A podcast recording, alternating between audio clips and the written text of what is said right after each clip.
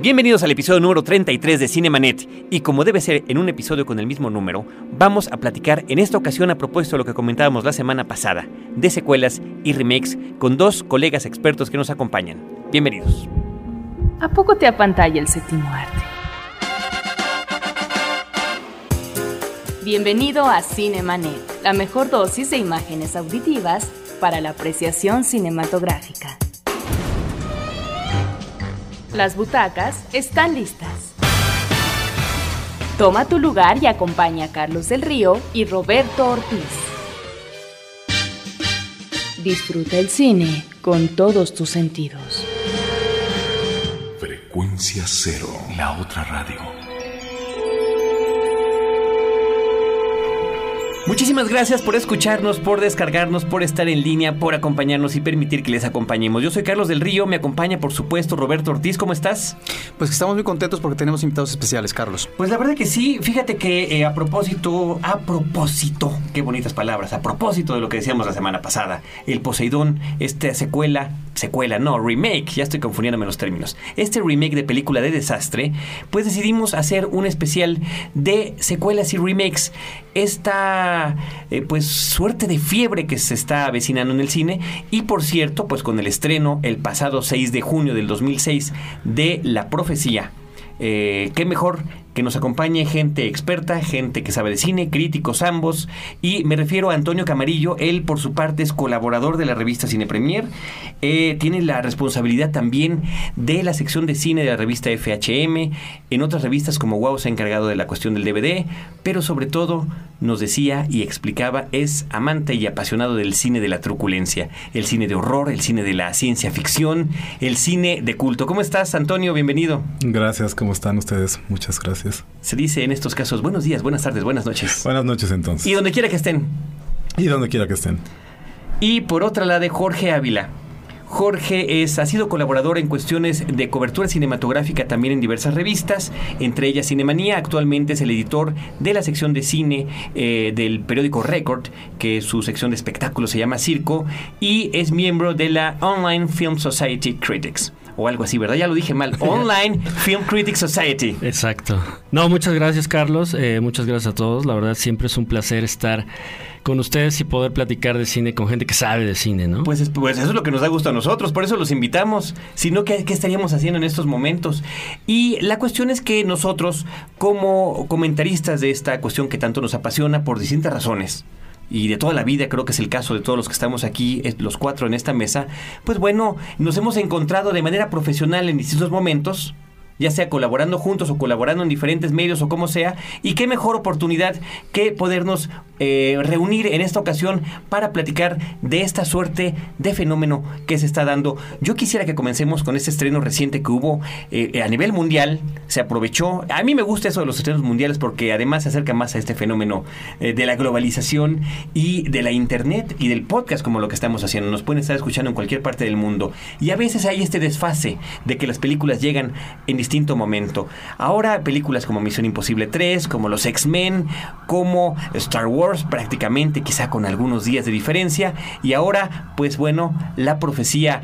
Antonio, tú que eres eh, aquí en la pauta para la cuestión de la cuestión del horror y de este tipo de cine, y que ya viste la película y que además tuviste la oportunidad, al igual que Jorge, de platicar con algunos de los protagonistas y director de la cinta, danos por favor tus eh, opiniones mis opiniones. Bueno, uh, no quisiera empezar por decir que, que, la profecía no es más que el más reciente ejemplo de esta tendencia, como bien la llamas, de esta, de esta manía, diría yo, por, por si lo ponemos como es, por no arriesgarse mucho, por tratar de no mover las cosas, ¿no? Y hacer una gala de falta de, de, imaginación y sobre todo de, de valentía para, para, arriesgarse con cosas nuevas, ¿no? El caso de la, de la profecía me parece sintomático de alguna manera porque eh, es una película que si bien siento yo, a lo mejor alguien estará en desacuerdo conmigo, si bien siento yo, nunca fue una gran película, sí es una referencia del cine de horror y sí tiene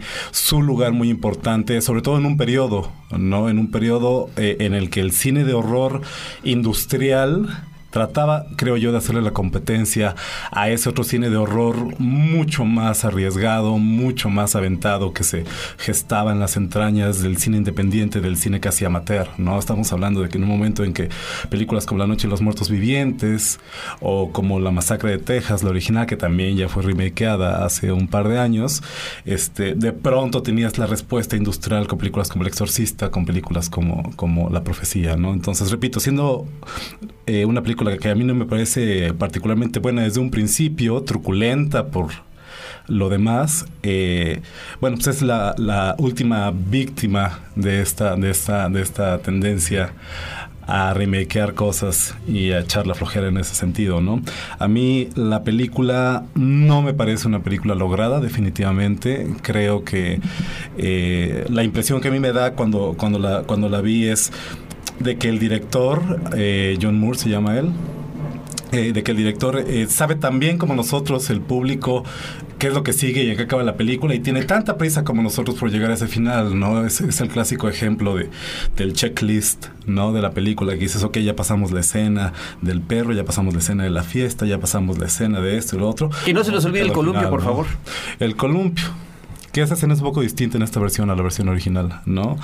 Y este, y vamos, entonces, todos, lo curioso de este caso es que todos aquellos eh, signos, por hablar de, de, de, de, la fecha, por hablar de todos aquellos signos que hacían de la original algo interesante y algo, este, eh, que llamaba la atención de la gente, pues de pronto aquí se diluyen en, en la repetición, ¿no? Tengo, por ejemplo, me gustaría mencionar el caso del niño, ¿no? Platicando con John Moore, el, el, director de la película, eh, bueno, le hacía yo notar que a mí me parecía que el niño original a lo mejor funcionaba mejor. Tenemos este niño angelical, de mejillas rosadas, ¿no? Que, que gran parte de la película tú compartías como espectador la duda de, del padre de, de, de, Gregory Peck en la película original sobre si este niño adorable podría o no ser la semilla del diablo, ¿no? En esta película es evidente desde un principio el niño se ve como, como, como enfermizo, pálido, ojos ausentes y tristes. Ya tiene cara de malo desde Ya tiene cara de malo, ¿no? Y este eso eso lo reconocía el director y me decía, bueno, pues es que para qué nos hacemos tontos, ¿no? Desafortunadamente todo el mundo sabe que el niño es el hijo del diablo. Claro. Entonces no, no tiene sentido entretenerse por ahí. Yo creo que si llevamos ese argumento a sus últimas consecuencias, todo el mundo sabe que el niño es el hijo del diablo, todo el mundo sabe que acaba la película, todo el mundo sabe que van a salir las siguientes partes, la 2 y la 3, y, y, y, si nos va mal hasta la 4, que era terrible originalmente. Y, este, y entonces, bueno, me pregunto yo cuál es el sentido de haber hecho todo desde un principio. Es que esa es la principal pregunta. Pero bueno, eh, por favor, Jorge, danos también tu perspectiva. Además, si puedes compartir, como lo ha hecho Antonio, algunas de las experiencias que tuviste con la gente que hizo el filme. Sí, bueno, por principio de cuentas creo que la película es totalmente innecesaria. Eh, ciertamente la película original eh, pues no es la, ninguna maravilla, pero sí tiene, como dices, su, referencia dentro del cine de terror. Ahora, y creo que es bien importante ubicarla en sus diferentes contextos. Eh, la profecía original se estrenó en 76 y en aquella época pues todavía estaba muy fresco eh, muchas cosas, ¿no? Como eh, toda esta cuestión del satanismo y, este tipo de cosas eh, en esa época estaban pues frescas. Porque en 1968, 69, eh, Polanski hizo el bebé de Rosemary que impactó pues a, a pues casi a, a todo muchas el mundo, generaciones, a, a varias generaciones, y hasta la fecha. Exacto, nos sentimos incluidos y que es un dato curioso que la propia Mia Farrow ahora aparezca de este otro lado de la maldad. ¿no? Sí, ahorita, ahorita, te voy a comentar algo que, que me dijo Mia Farrow, pero eh, entonces estaba el bebé Rosemary en 68-69, eh, luego en 73 viene El Exorcista, que es así, eh, vino a, a, marcar un hito, ¿no? Eh, yo recuerdo mucho a una tía mía que en aquel entonces la vio y dejó de dormir tres meses por, por, toda esta situación. También estaban relativamente frescos los, los asesinatos, asesinatos de Charles Manson. Eh, también lo de la Biblia satánica de Anton LaVey. Eh, entonces eran muchas cosas que en ese contexto y en esa época eh, pues hacían de alguna forma que una historia sobre el anticristo Incluso hay otro dato, ¿no? Mucha, mucha gente se hablaba así como de la fecha del 6-6 de 06 ahora. Se hablaba igual, pero el 6 de junio de 1966. Entonces, Siempre habrá un pretexto, ¿no? Sí, entonces el anticristo en aquel entonces debería tener unos 10 años, más o menos, y, y- y bueno, de alguna forma había algo, ha- había elementos que hacían que, que- que- que una historia que hablara sobre el nacimiento del Hijo del Diablo o el anticristo, eh, pues tuviera un impacto. Ahora, pues mira, con una tecnología, con una sociedad mucho más tecnificada, eh, con internet, con celulares, con 200 canales de, de televisión por cable, por satélite, creo que las generaciones actuales y la sociedad actual ya no está tan, eh, eh, pues tan dis- Tan pues sí, tan, tan propensa a ese tipo de cosas, ¿no? O sea, como que se ha vuelto un poco más escéptica la sociedad ahora. Aunque contradictoriamente ha pululado mucho también en los últimos años toda esta cosa del esoterismo, etcétera, etcétera. Pero es como, yo creo que ya lo toman más como una especie de, de- pasatiempo que de una creencia en sí. En fin, el caso es que este remake de John Moore se me hace totalmente innecesario, ¿no? Em, creo que está muy mal logrado. Creo que una película de terror, si, si no te da aunque sea un poquito de miedo, pues no funciona para nada. Eh, creo que es, eh, es casi eh, como lo que hizo Gus Van con Psicosis, que, que fue un remake. el de Gus Van fue ese sí cuadro por cuadro. Este no es exactamente cuadro por cuadro, pero casi, ¿no? Entonces lo único que- que- que cambia es la pareja es más joven, ¿no? Con, con actores no, no tan conocidos como Julia Stiles y, y- y Liv Schreiber. Que, es- Lo- que- que eso es como obligatorio hoy en día en el mundo de las actualizaciones y de las reimaginaciones. ¿Que sean desconocidos? Que sean más jóvenes. Ah, que sean más jóvenes. Ok, ok. Sí, pero fíjate que, que, que hay un error, porque por ejemplo, en la película original, eh, Gregory Peck y Lee Remick pues ya eran, ya eran gente adulta más grande, y de alguna forma podías justificar el hecho de que el papá, en ese caso Gregory Peck, pues quisiera darle la dicha de ser mamá a Lee Remick, sí, por la edad o por lo que tú quieras. En este caso, pues como que no se justifica tanto, ¿no? O sea, pues los dos están chavos, ¿no? Igual, pues si perdieron a un hijo, pues bueno, igual podrían haber intentado después, pero bueno, ahí está el pretexto, ¿no? Entonces, eh, el remake es, es, eh, es mal hecho, ¿sí? No, no, no genera una tensión, no te genera ni siquiera un poquito de angustia. Eh, tiene escenas bien logradas, o sea, técnicamente está muy bien hecho. Eh, John Moore, pues creo que eso es lo que lo caracteriza, ¿no? Es un poco más... eh, eh, eh, el, eh, la envoltura que el contenido. Tiene sentido de lo visual, tal vez, ¿no? Sí, tiene mucho sentido lo visual, ¿no? Y, y eso se puede ver perfecto en, en, por ejemplo, en Tras líneas enemigas, que se me hace una pues, buena película de, de- de- de acción, ¿no? Pero es, insisto, es más eh, forma que fondo. Entonces, aquí pues, recurre a lo mismo, es más forma que fondo. Creo que es totalmente, insisto, creo que si lo pudiera definir con una palabra es, es innecesario. ¿no? Oye, pero que nos diga antes, Roberto, la cuestión de lo que te comentó Mia Farrow. sí, es que eh, llega Mia Farrow a la mesa donde estábamos varios periodistas y ya empezamos a, a platicar con ella. Yo le hice la pregunta, le digo, ¿tú qué consideras? ¿Realmente crees que estás cerrando un círculo de, de haber eh, dado primero a luz a- al hijo del diablo en el bebé Rosemary y ahora pues ser la nana en el hijo del diablo en, en la profecía? Y ella muy amable, porque la verdad es toda una dama muy amable, me, eh, se ríe y dice, yo no sé por qué todos aquí me han preguntado lo mismo. Dice, de las otras entrevistas que vengo, fácil, el 95% me ha, pre- me ha hecho la misma pregunta. Dice, y se me hace increíble que me la hagan, dice, porque pues esta realmente es mi segunda película de terror. O sea, hice el bebé Rosemary hace 40 años, hice casi 40 años, Ajá. ahora hago esta y todo el mundo cree que estoy cerrando un círculo, ¿no? Dice, hi- hice como 30 películas en medio, ¿no? Que nada tenían que ver con terror ni nada. No, y- pero ¿sabes y qué? este- Debería estar agradecida porque no le preguntaste de Woody Allen. Yo Eso sí, nadie eso- le preguntaba de Woody Allen, ¿no? Sí, pero en términos de producción es obvio que si eligieron a Mia Farrow es porque de alguna manera es una presencia que nos remite a la nostalgia. A la nostalgia de ese cine de terror que tiene que ver, como tú mencionabas y eh, de la temática específica demoníaca, que yo creo que en el caso de Polanski cuaja como una gran obra, porque, porque nos habla de esta presencia ominosa en un ámbito citadino que no se esperaba que se fuera a dar en un ámbito convencional, eh, con cierto tipo de gente, clase media, y en un departamento que de repente surgiera el mal y posiblemente un dominio eh, ominoso terrible.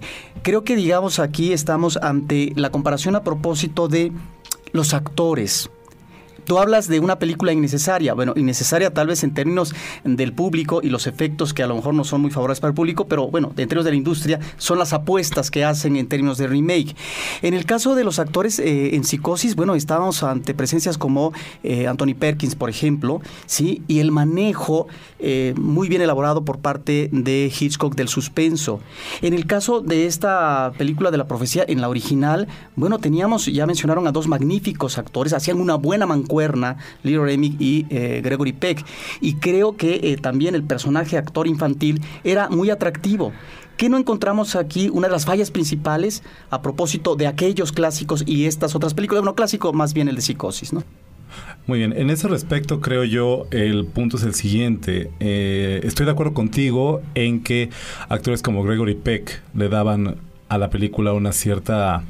Ah, gravedad, vamos traduciendo mal un término que se usa mucho en inglés, gravitas, ¿no? esta, esta, esta, gravedad al personaje dándole cierta credibilidad, ¿no? Y siendo más eh, eh, coherente y lógico con la historia que te están contando.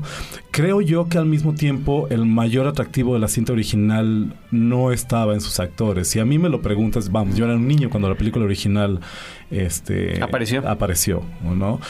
Y la primera vez que, las primeras veces que la vi, que siempre que intentaba verla, eh, no lo conseguía, me, daba frío. Algún católico te lo impedía, ¿no? No, no, no, me daba frío.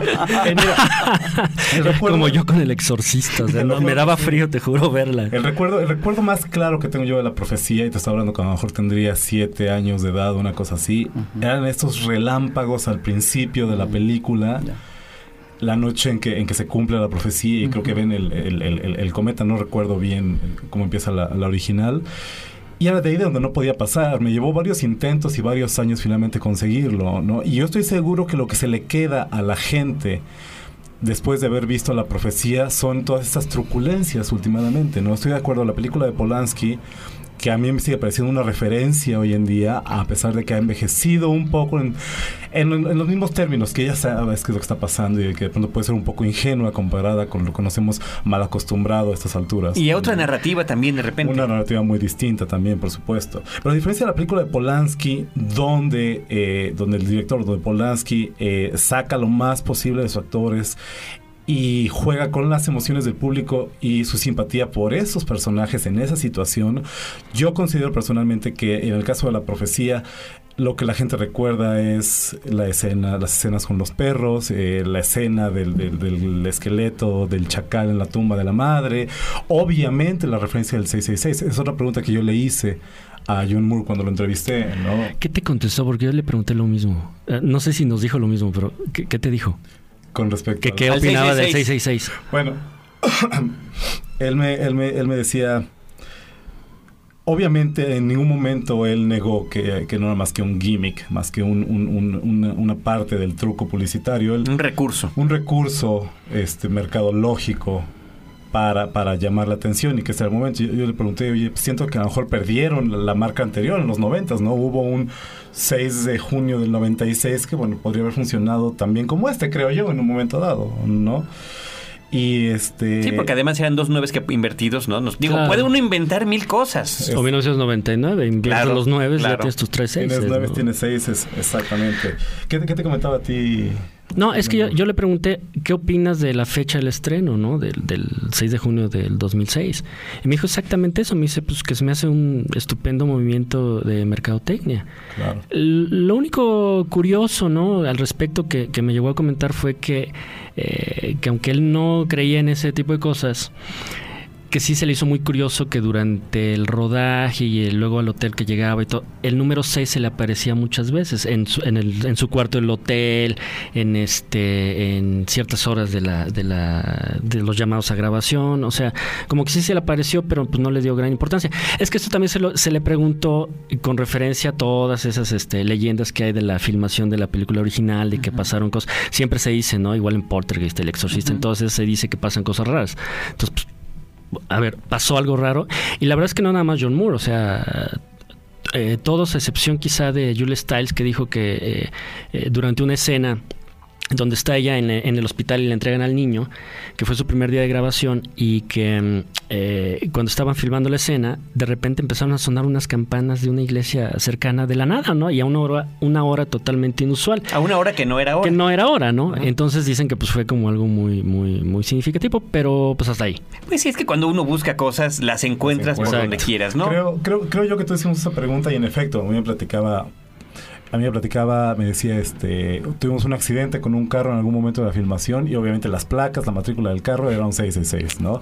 Hubieron problemas con la edición del, del, del, este, de la película y cuando la película fallaba, el código de error que reportaba la computadora era un 666, ¿no?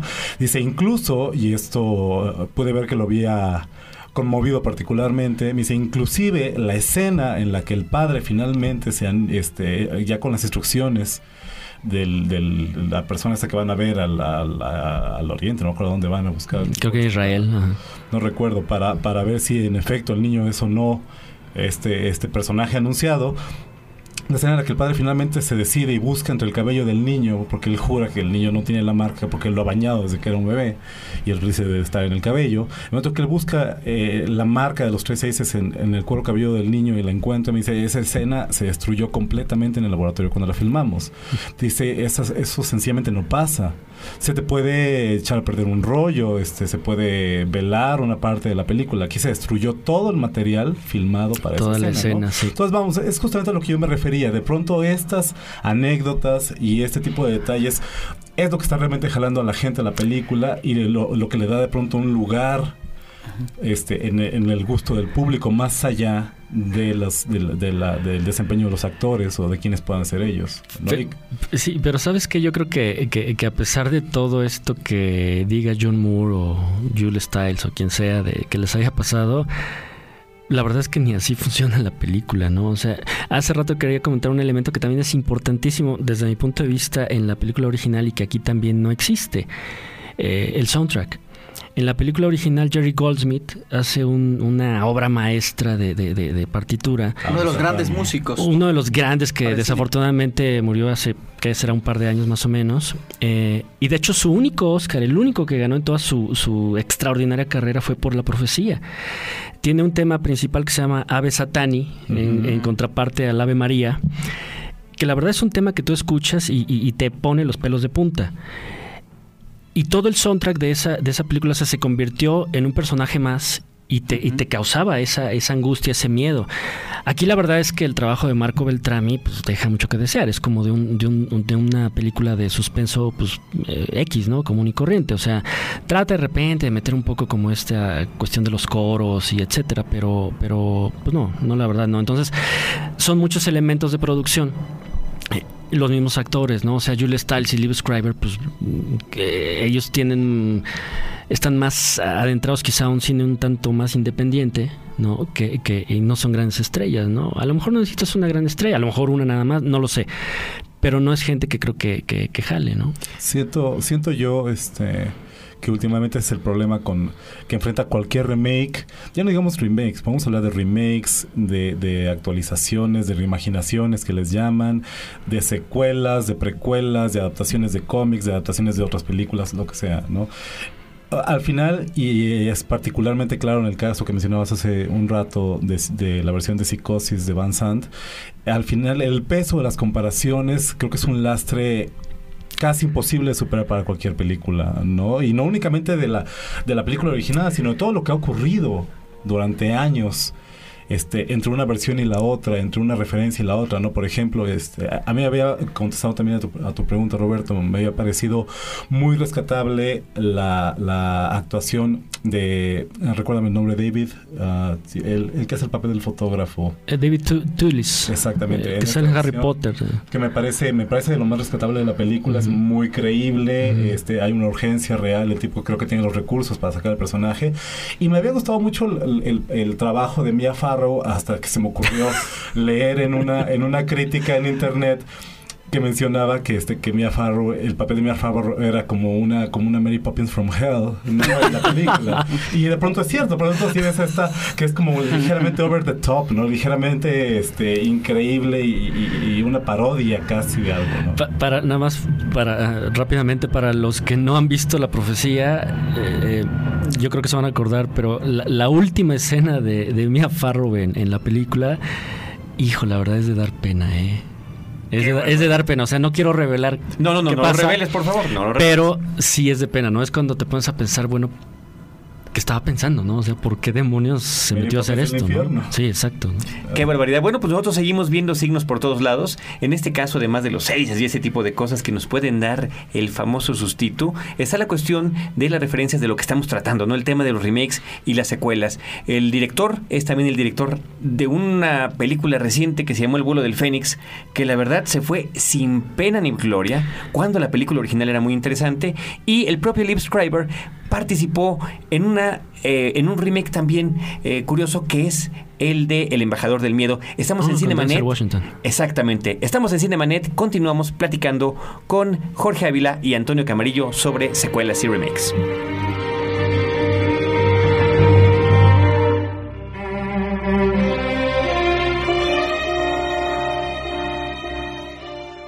No te quedes fuera de foco. Cinemanet regresa en un instante. Buenos Aires, Jerusalén, Kabul, Islamabad, Bangkok, Yakarta, Beijing. Porque a través del conocimiento y la comprensión de los problemas de otros países, podemos encontrar la solución a los del nuestro. Atrévete a cruzar los límites, a romper barreras, a derribar obstáculos. Atrévete a ir más allá de las fronteras. www.másalladelasfronteras.com Una mirada al acontecer internacional. Frecuencia cero. La otra radio.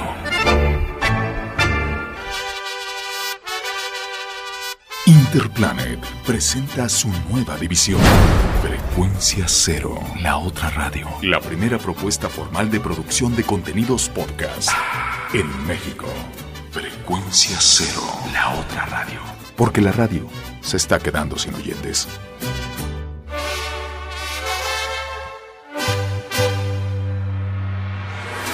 Fin del flashback. Estamos de regreso.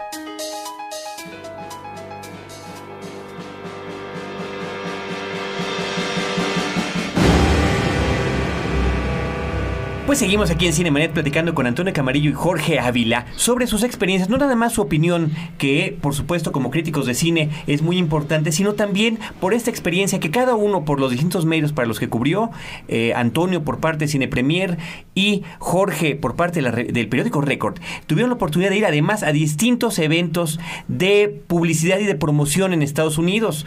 Jorge estuvo en el Junket, en las entrevistas en Los Ángeles, no es cierto, en Nueva York, y Antonio estuvo en Los Ángeles. Pero bueno, vamos a seguir comentando algunas cosas de la película La Profecía, porque eh, yo quisiera retomar varias cosas. Entre otras, bueno, más que retomar, preguntar, ¿hay alguna actualización en la, esta nueva versión de La Profecía?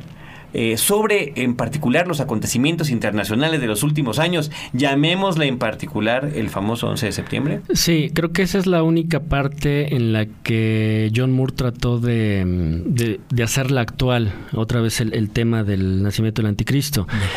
Cuando empieza la película, eh, es una reunión en el Vaticano, ¿no? De la alta jerarquía católica. Porque hay un, hay un, eh, en el observatorio del Vaticano observan unos cometas, entonces cuando lo ven se dan cuenta que esos cometas son, este, una señal que era como una de las últimas señales de, de una profecía que venía de siglos, ya sabes. Y entonces ahí, cuando el Vaticano, en el Vaticano están dando esta plática, eh, empiezan a pasar escenas, eh, transparencias o películas. Y hay una parte por ahí que sacan, eh, no recuerdo exactamente las palabras, a lo mejor tú, tú, te- tú, te, te acuerdas mejor, pero de la profecía, ¿no? De que dice, eh, y el cielo estallará, una cosa por el estilo, cielo, el fuego caerá del cielo, y entonces mete eh, una imagen de cuando están eh, derrumbándose las Torres Gemelas. Antes, antes del corte de la imagen donde se ven las Torres Gemelas, ahí este, enseñan una especie de grabado que se ve como medieval, ¿te acuerdas? Sí. Con dos como edificios grandes, no necesariamente rascacielos, ¿no? Y eh, como fuego y como gente cayendo de ahí. De pronto hacen el corte, una diapositiva, una, una proyección de las Torres Gemelas, ¿no? Pero a lo mejor era un prop de las dos torres, ¿no? De El Señor de los Anillos. Seguramente. yo creo. La sacaron un libro de Tolkien, creo Sí, yo, creo. Se, se me hizo algo muy, muy, muy barato, la verdad, de John Moore. Este. No funciona, no funciona. No, nunca, nunca, nunca, nunca. Yo me quedo con los relámpagos, como yo lo dije. Sí, no, nunca funciona, nunca funciona, porque la película realmente eh, eh, nunca la sientes actual, o sea, sientes que ya lo viviste, que ya lo viste, que no, no, no tiene nada nuevo que te diga, ¿no? Y un remake, pues la idea sería eh, precisamente esa, ¿no? No, no, no, no un reshoot, o sea, un remake, o sea, si la vas a volver a hacer, a lo mejor mejórale los, los puntos débiles que tenía en la anterior. ¿no? Tú, tú, mencionabas, de hecho, hace un rato una cuestión que me parece fundamental cuando de hablar de remakes y de actualizaciones se trata, ¿no? La cuestión del contexto, ¿no? Si bien es cierto que hace 30 años el contexto original de la película eh, tenía cierta resonancia social, la cuestión del satanismo, la cuestión de lo que había pasado, como platicaste con la esposa de Polanski, los nietos de la familia de Manson y demás, eh, si bien en este momento podríamos que en eso, eh, en ese punto insistió mucho Moore cuando platiqué con él la cuestión de que es, que hoy en día para donde quiera que voltees puedes ver este violencia, puedes ver muerte, puedes ver este mucho más marcado que hace 30 años. También es cierto creo yo que ahorita estamos mucho más desensibilizados al respecto, ¿no? Estamos acostumbrados a ver cada tres semanas una película nueva y distinta sobre eh, guerra, sobre este terrorismo, que es el nuevo villano favorito de Hollywood, etcétera. Entonces eh, eh, eso creo yo eh, también juega en contra de, de, la relevancia que la película pueda tener en este momento. ¿No? Más allá de, de del, del, factor nostalgia que le pueda arrancar a algunos todavía, que la hayan visto, este, o de la intención que es evidente de llegar a una nueva generación, y es donde viene, como comentabas un rato, este, esta manía eh, en todo remake que se preside serlo, de, de, tener este personajes principales mucho más jóvenes de lo que eran en, en, en, su momento original, ¿no? Sí, como para que las nuevas generaciones se identifiquen. Sí, ¿no? yo no veo a nadie, a, a, vamos, a nadie que pertenezca al, al segmento demográfico que persigue el cine de entretenimiento hoy en día, identificándose con, con Gregory Peck, ¿no? O con una familia, con una familia de media, con una pareja de mediana edad que está como, como tú bien decías, en su última oportunidad de tener este un hijo, uh -huh. ¿no? Aquí la, lo que está en juego es mucho, mucho más este eh, para otro tipo de personas, ¿no? Entonces Moore lo platicaba eh, durante la entrevista y dice yo, eh, para él la principal metáfora o el subtexto que podríamos encontrar en la película, que yo particularmente no lo veo mucho ya plasmado en la película, esta cuestión de, bueno, pues este, que es últimamente el niño? El niño es una esperanza, el niño este, representa el futuro de la humanidad. Y eh, para una, para una pareja hoy en día, este, ¿qué vas a hacer cuando, cuando se, se te da la oportunidad de, de, de, criar a un niño? ¿No vas a permitir que influencias externas, maléficas en ese sentido, no necesariamente demoníacas, te lo arrebaten o, o vas a, a, luchar porque tu hijo este, crezca bien, ¿no? Entonces hay que apagar la tele, ¿no? Para que no tenga ninguna de estas sí, yo, influencias. Yo, y, se le preguntó a Mia Farrow, ¿no? Si, si ella pensaba que eh, pudieran hacer un niño así malo, ¿no? Como Demian. Ella contestó, pues es que es lógico, ¿no? Es lo que estamos platicando. Dice, pues no, la verdad, eh, depende de los papás, ¿no? Depende de la educación que le den, o sea, depende de la, la, la formación que le den si, si, si, va a ser una buena persona o mala persona, pero malo per se, dice, no, no, no lo creo, ¿no? Ante esta consideración que tienen de la película, ¿cómo creen que vaya a funcionar en taquilla? Yo, yo creo que en principio es posible que, que, toda la campaña que se está tejiendo alrededor de la película la tenga, tenga algún gancho, definitivamente, ¿no? La gente, a la gente le gusta el morbo, ¿no? Y si algo funcionó muy bien de la película original, yo creo que el mayor, yo creo que la mayor aportación de la profecía original fue lograr que todo el mundo llegara a su casa saliendo del cine a buscar la Biblia, así como Harry Potter ahora que han puesto a los niños a leer cuando ya ningún niño leía. Creo que la principal aportación de la profecía es que logró que mucha gente llegara a su casa a buscarla, a desempolvar su Biblia y a, ponerse a leer para, para ver si era cierto. ¿no? Y, creo que eso lo estamos viendo. Este, esta semana lo vimos en la campaña de promoción. Eh, se apuntaba, porque salió en algunos medios, ¿no? A un pequeño escándalo similar. Quería la distribuidora pensar a lo que había pasado con este, a lo que había pasado con el código da Vinci, este, por este cartel en el que se presenta un crucifijo de cabeza y que pensaban que alguien podía encontrar ofensivo, que yo no lo creo en realidad, ¿no? Que no es la primera vez, o sea, si no mal recuerdo la película esta de Stigmata, creo que se llamó Stigma. También presentaba, si no mal recuerdo, un crucifijo, una cruz invertida. Pero esta como que se siente un esfuerzo más obvio de apostar al escándalo. Es que esa es la bronca, ¿no? O sea, que es tan, tan obvio que, que hasta ya te choca, ¿no? Dices, ay, o sea, por favor, o sea, mira, yo no, yo, yo no sé si vaya realmente a tener como mucho éxito, eh, ya, ya lo veremos ahora con, con las taquillas a ver qué reportan, pero por ejemplo, eh, en 1998, 99, cuando se eh, hacía todo el escándalo de que el mundo se iba o se podía acabar en el 2000, estamos en el 2006 y estamos platicando, eh, salieron otras películas, o sea, han salido una infinidad de películas que tratan ya sea cosas así relacionadas con el satanismo, con cosas demoníacas, o con el anticristo, con el fin del mundo. Incluso salió una de Schwarzenegger, ¿no? Que se enfrenta a Satanás ahí en una iglesia. Mala, como que es espantosa, ¿no? Pero, eh, pero pues creo que dentro de lo espantoso que era, era más entretenida que esta, ¿no? O sea, porque dices, bueno, ya, ya te la compras, o sea, compras, dices, bueno, Schwarzenegger, pues ya sabes qué esperar. Y, y, y, que se enfrente, ya, el único enemigo que le faltaba enfrentar era Satanás, ¿no? Y era Gabriel Byrne además, ¿no? Sí, era Gabriel Byrne. con el papel además, muchísimo. Sí, y además es el, es el padre, es, este padre investigador en Estigma. Exactamente. Y salió otra película hace no mucho de, con Antonio Banderas que se llama El Cuerpo. Sí, interesante, ¿no? interesante que es un poco dentro de la línea de Da Vinci, ¿no? Del código Da Vinci de que, de que supuestamente encontraban los restos de Cristo, ¿no? Y que pues nunca había este, resucitado y sembraba también a todos los... Entonces, y, no sé por qué no pegó esa película. A mí me, cuando la vi me pareció que era más interesante. bien manejada e interesante. Y luego hubo otra también, digo, siguiendo estos temas que estás comentando, El Tercer Milagro con Ed Harris, ah, donde también creo que la dinámica narrativa era muy similar a la del cuerpo.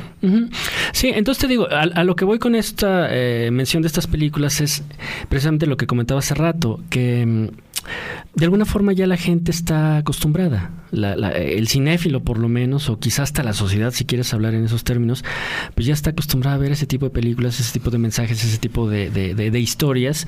Y ahorita pues algo que le dices, ay, pues este, es una película sobre el nacimiento del anticristo, pues Uy, uy, uy. Y, sí, y además, cuando además traes la referencia a la original y dos secuelas.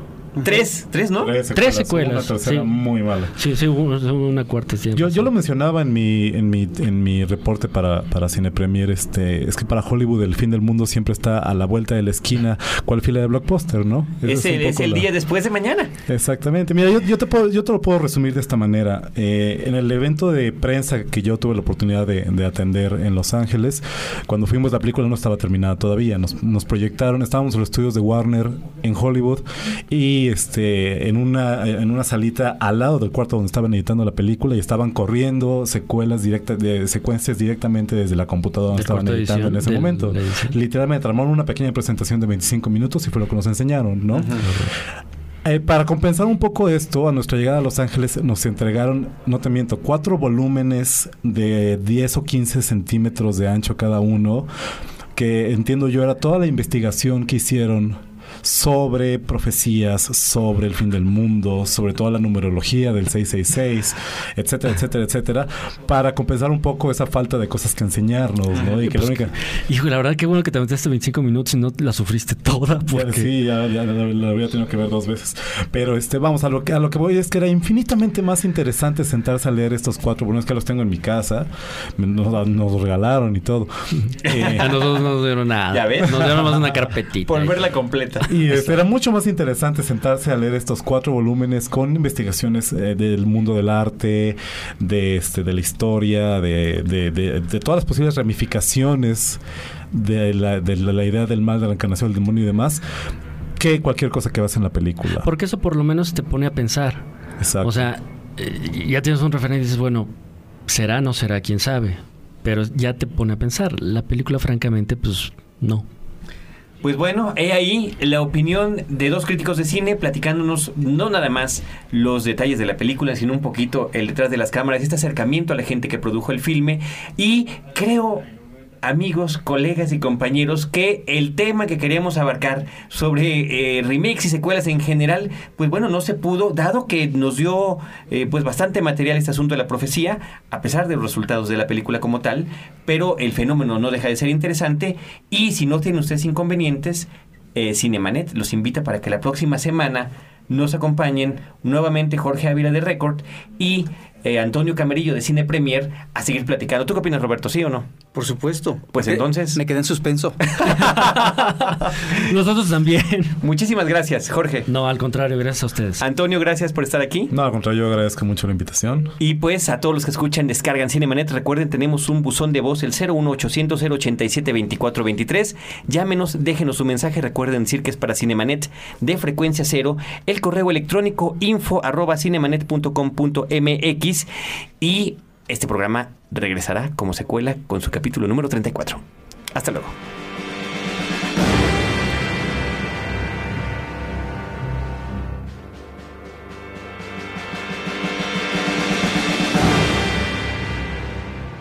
Los créditos ya están corriendo. Sigues en estado de shock. Cinemanet. Cada semana, un nuevo programa comentando las películas que sacuden tus emociones. Cinemanet. Solo en frecuencia cero. Frecuencia cero, la otra radio.